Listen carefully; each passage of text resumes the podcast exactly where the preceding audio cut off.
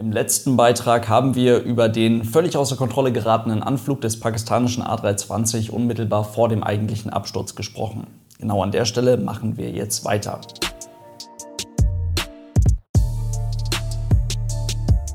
Und damit hallo und ganz herzlich willkommen. Ich hoffe, es geht euch gut. Stehen geblieben waren wir beim letzten Mal bei diesem sogenannten 500-Fuß-Gate, also bei einer Höhe über Grund, bei der das Flugzeug allerspätestens stabilisiert sein muss. Sonst wird an dieser Stelle der Anflug abgebrochen.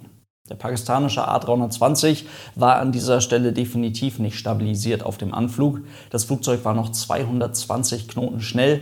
Das ja, ist eine ganze Menge zu viel. Normal wäre hier irgendwas um die 130 Knoten gewesen. Too low, terrain. Too low, terrain. Damit war die Maschine auch ein ganzes Stück zu schnell für die gewählte Klappenstufe 3. Außerdem die Sinkrate von ungefähr 2000 Fuß pro Minute passt auch vorne und hinten nicht zu den normalen 600 bis 800 Fuß, die an dieser Stelle angebracht wären. Und auch Triebwerke im Leerlauf gehören eigentlich nicht zu einem stabilisierten Anflug. Ach ja, und das Fahrwerk der Maschine, das war zu diesem Zeitpunkt eingefahren. Über der Schwelle der Piste 2.5 links lagen dann immer noch knapp 200 Knoten an. Das sind umgerechnet etwa 370 Kilometer pro Stunde und damit für eine Landung etwa 130 Kilometer pro Stunde zu viel. Erst jetzt, nachdem der Sinkflug über der Piste beendet wurde, hatte das Flugzeug, wie gesagt, noch immer mit Triebwerken im Leerlauf eine Chance, diese überschüssige kinetische Energie für die Landung loszuwerden.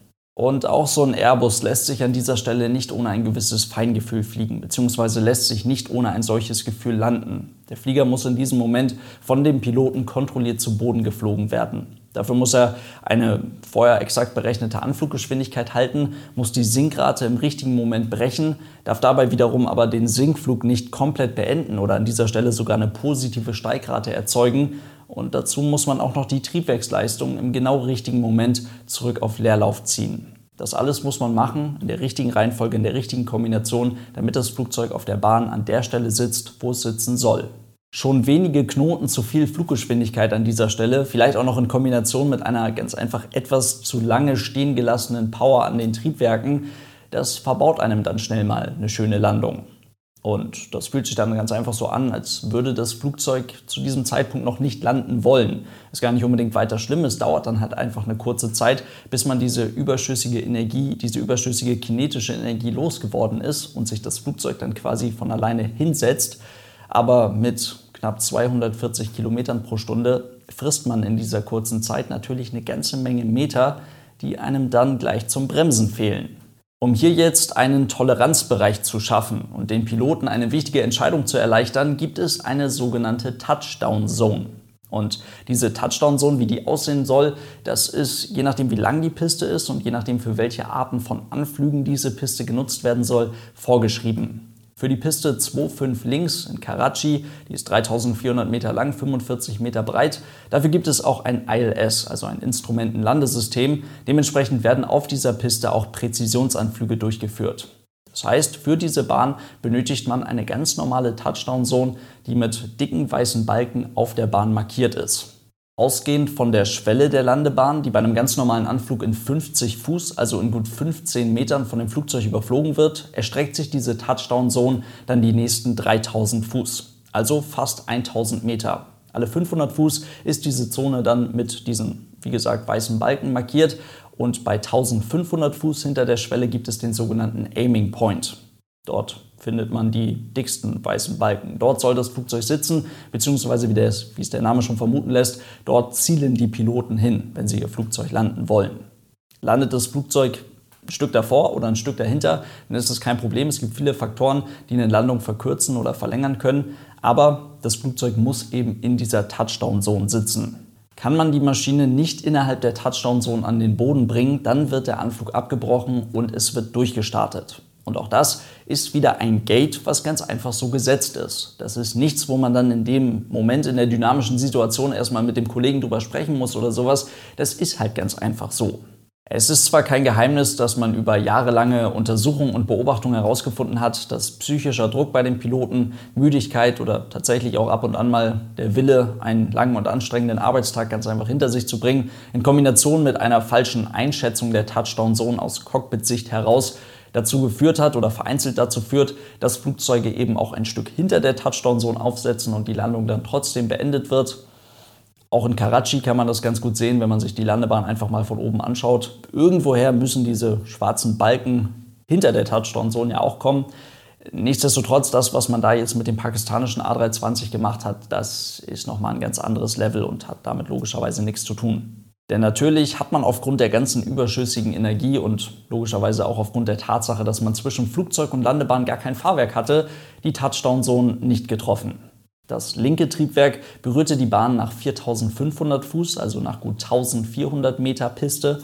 Das rechte Triebwerk nach 5500 Fuß, also nach gut 1700 Metern Piste, also ziemlich genau auf Hälfte der Bahn. Beide Triebwerke haben mehrfach die Bahn berührt und im Cockpit wurden tatsächlich die Aktionen durchgeführt, die man bei einer ganz normalen Landung durchführt. Und zwar wurde der Umkehrschub aktiviert. Das heißt, diese Triebwerkshebel, die muss man dann einmal so entriegeln und dann komplett nach hinten ziehen. Das wurde gemacht und es wurde tatsächlich auch in die Bremsen getreten. Beide Aktionen haben logischerweise überhaupt keine Wirkung, denn dem Fahrwerk ist es ziemlich egal, ob da jetzt in die Bremsen getreten wird oder nicht, das ist ja eingefahren. Und die Reverser, also die Schubumkehr, öffnet beim A320 nicht, wenn das Main Landing Gear, also das Hauptfahrwerk, nicht compressed ist, also nicht komprimiert ist. Wenn der Flieger ganz einfach nicht merkt über seine Sensoren, dass er am Boden ist. Kann man da vorne machen, was man möchte, die Schubumkehr öffnet nicht. Eine Regel aber gibt es, wenn man einmal die Reverser nach dem Aufsetzen aktiviert hat, also die Schubumkehr einmal geöffnet hat, dann wird eine Landung eigentlich nicht mehr abgebrochen. Genau das wurde jetzt hier aber gemacht. Also man hat jetzt an dieser Stelle ein Durchstartmanöver eingeleitet. Das bedeutet, beim Airbus A320 die Hebel werden komplett nach vorne geschoben in die Toga-Raste, also in die Take-off-Go-Round-Raste, damit die Triebwerke maximalen Schub liefern. Und so ein Go-Round geht beim A320 auch mit dem Selektieren einer niedrigeren Klappenstufe einher. Daran hat man tatsächlich gedacht und die Klappen wurden von 3 auf 2 gestellt. Und dann wurde der Fahrwerkshebel einmal ganz kurz auf Down gestellt, nur um kurz darauf wieder auf abgestellt zu werden eventuell ein Moment, in dem man einen ziemlich doofen Fehler bemerkt hat.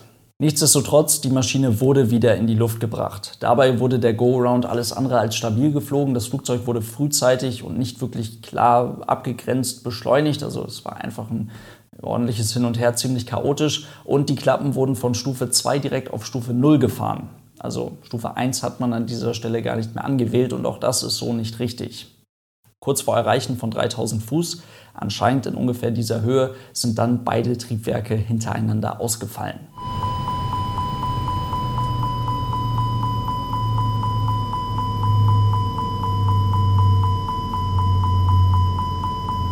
Damit befand man sich jetzt in einer denkbar schlechten Situation.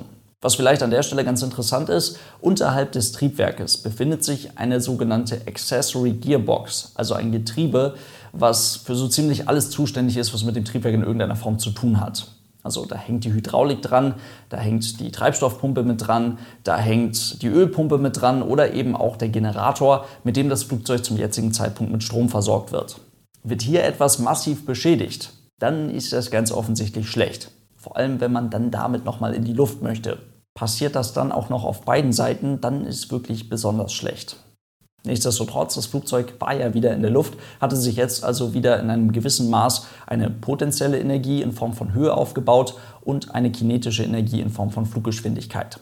Technisch gesehen ist so ein modernes Flugzeug jetzt mit zwei ausgefallenen Triebwerken definitiv nicht fluguntauglich. Man kann mit diesem Flugzeug weiterfliegen, wird natürlich jetzt ein bisschen tricky. Aber kommt von beiden Triebwerken kein Strom mehr, von beiden Triebwerksgeneratoren kein Strom mehr. Und die Maschine ist über 100 Knoten schnell, was logischerweise der Fall ist, wenn das Flugzeug in der Luft ist, dann klappt jetzt automatisch die RED, also die sogenannte Ram Air Turbine aus welche über eines von drei Hydrauliksystemen des A320, in diesem Fall über das blaue Hydrauliksystem und einen darauf geschalteten Emergency Generator, also über einen Generator, essentiell wichtige Systeme des Flugzeuges versorgt.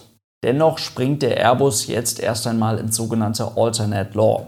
Das bedeutet ganz einfach gesagt, dass man das Flugzeug mehr oder weniger normal fliegen kann. Allerdings verliert der A320 jetzt seine Protections die beispielsweise dafür sorgen, dass man das Flugzeug im normalen Betrieb nicht stallen kann, also nicht in einen Strömungsabriss bewegen kann.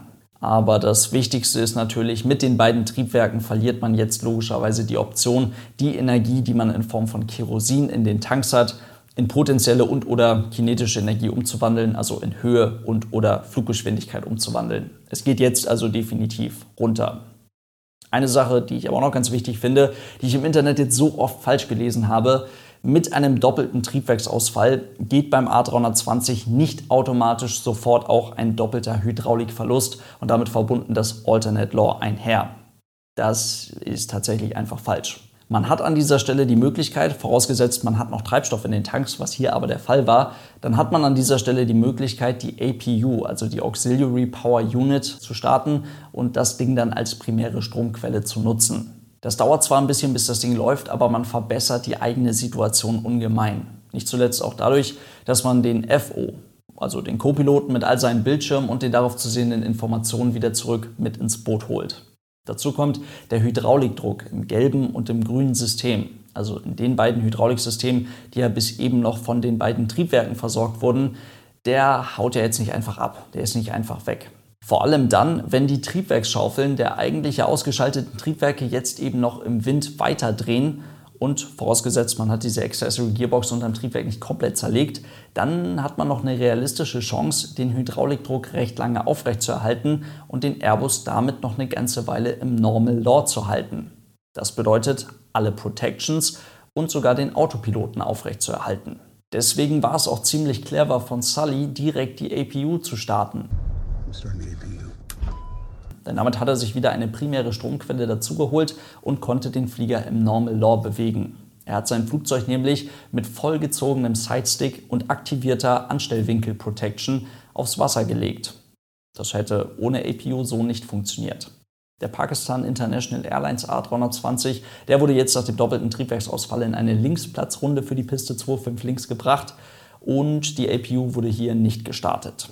Stattdessen wurde das Fahrwerk ausgefahren und der Flieger damit ins Direct Law befördert. Das ist nochmal eine Stufe drunter. Da fallen alle Protections weg und auch die Autotrim-Funktion des Flugzeuges. Das ist prinzipiell erstmal nicht sonderlich schlimm. Das Flugzeug lässt sich trotzdem noch fliegen im Direct Law. Allerdings fühlt es sich eben nochmal anders an, als man das eigentlich von seinem Flugzeug gewohnt ist. Die Piloten erklärten jetzt an dieser Stelle einen Notfall. Die Klappen wurden dann noch einmal auf Stufe 1 ausgefahren, also die Vorflügel an der Tragflächenvorderkante wurden ausgefahren und damit wurde zusätzlicher Auftrieb erzeugt. Nichtsdestotrotz reichte die Energie der Maschine nicht aus, um das Flugzeug wieder zurück zur Landebahn zu bringen und das Flugzeug stürzte ungefähr 1300 Meter vor der Schwelle der Piste 25 links in ein Wohngebiet. Ein tragischer Fall, der echt eine ganze Menge Fragezeichen hinterlässt. Die Einzelheiten werden weitere Ermittlungen klären, auch die ganzen technischen Details, was man da jetzt genau von dieser Accessory Gearbox eventuell zerlegt hat, was dann da vielleicht auch gar nicht mehr funktionieren könnte, wie auch immer. Nichtsdestotrotz kann man jetzt aber schon mit diesem vorläufigen Bericht sagen, dass die Piloten ihr Flugzeug hier tatsächlich zerlegt haben und damit ihr eigenes Leben, das Leben von fast allen ihrer Passagiere und auch das Leben eines kleinen Mädchens am Boden beendet haben. Die pakistanische Luftfahrtbehörde gab dazu mittlerweile bekannt, dass etwa 40 Prozent der Piloten des Landes zweifelhafte bzw. auch teilweise ungültige Fluglizenzen haben. Das hinterlässt einige Fragen. Da stellt man sich die Frage, wie viele Piloten aktuell durch die Gegend fliegen, die tagtäglich ziemlich fragwürdige Fehler machen, die vielleicht bis jetzt einfach Glück hatten oder bis jetzt ganz einfach ohne größeren Unfall durch ihr Fliegerleben gekommen sind, weil es bis jetzt halt ganz einfach ziemlich routinemäßig verlaufen ist. Das soll so nicht sein. Und das finde ich selbst ziemlich gruselig. Und da gibt es anscheinend noch eine ganze Menge aufzuarbeiten. Damit soll es das heute gewesen sein. Vielen lieben Dank fürs Zuhören und dann hoffentlich bis zum nächsten Mal. Tschüss.